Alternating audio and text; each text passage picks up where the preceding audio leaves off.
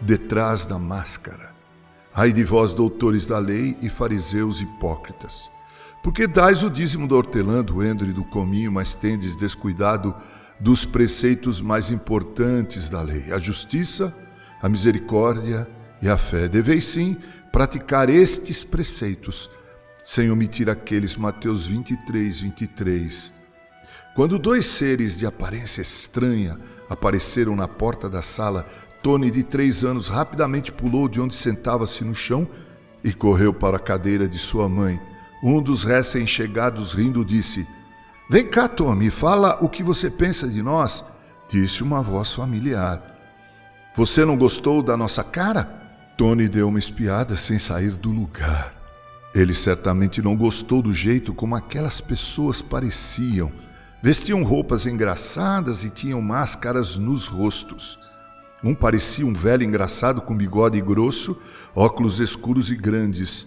O outro usava um vestido longo e muitas joias coloridas e brilhantes. Tinha cabelo loiro longo e usava uma coroa de papel.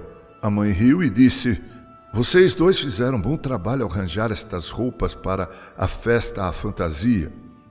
Tirem suas máscaras para que Tony veja quem são vocês.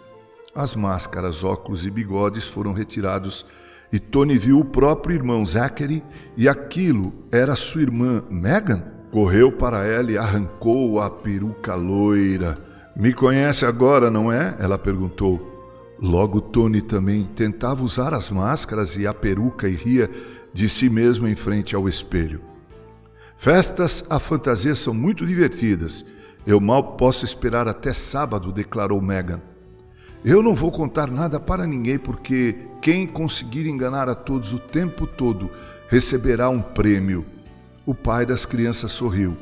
Fico contente que vocês se divirtam com isto, mas não usem suas máscaras no dia a dia, está bom? Quem faria isso? perguntou Zachary. Bem, de certa maneira, muitas pessoas fazem, seu pai respondeu. Esses trajes e máscaras me lembram que algumas pessoas continuamente tentam parecer-se com algo que não são. Vão à igreja e dão dinheiro para a caridade e fazem muitas outras boas ações. Querem que as outras pessoas pensem que são cristãos, mas, na verdade, nunca confiaram nem creram em Jesus. É como se usassem uma máscara.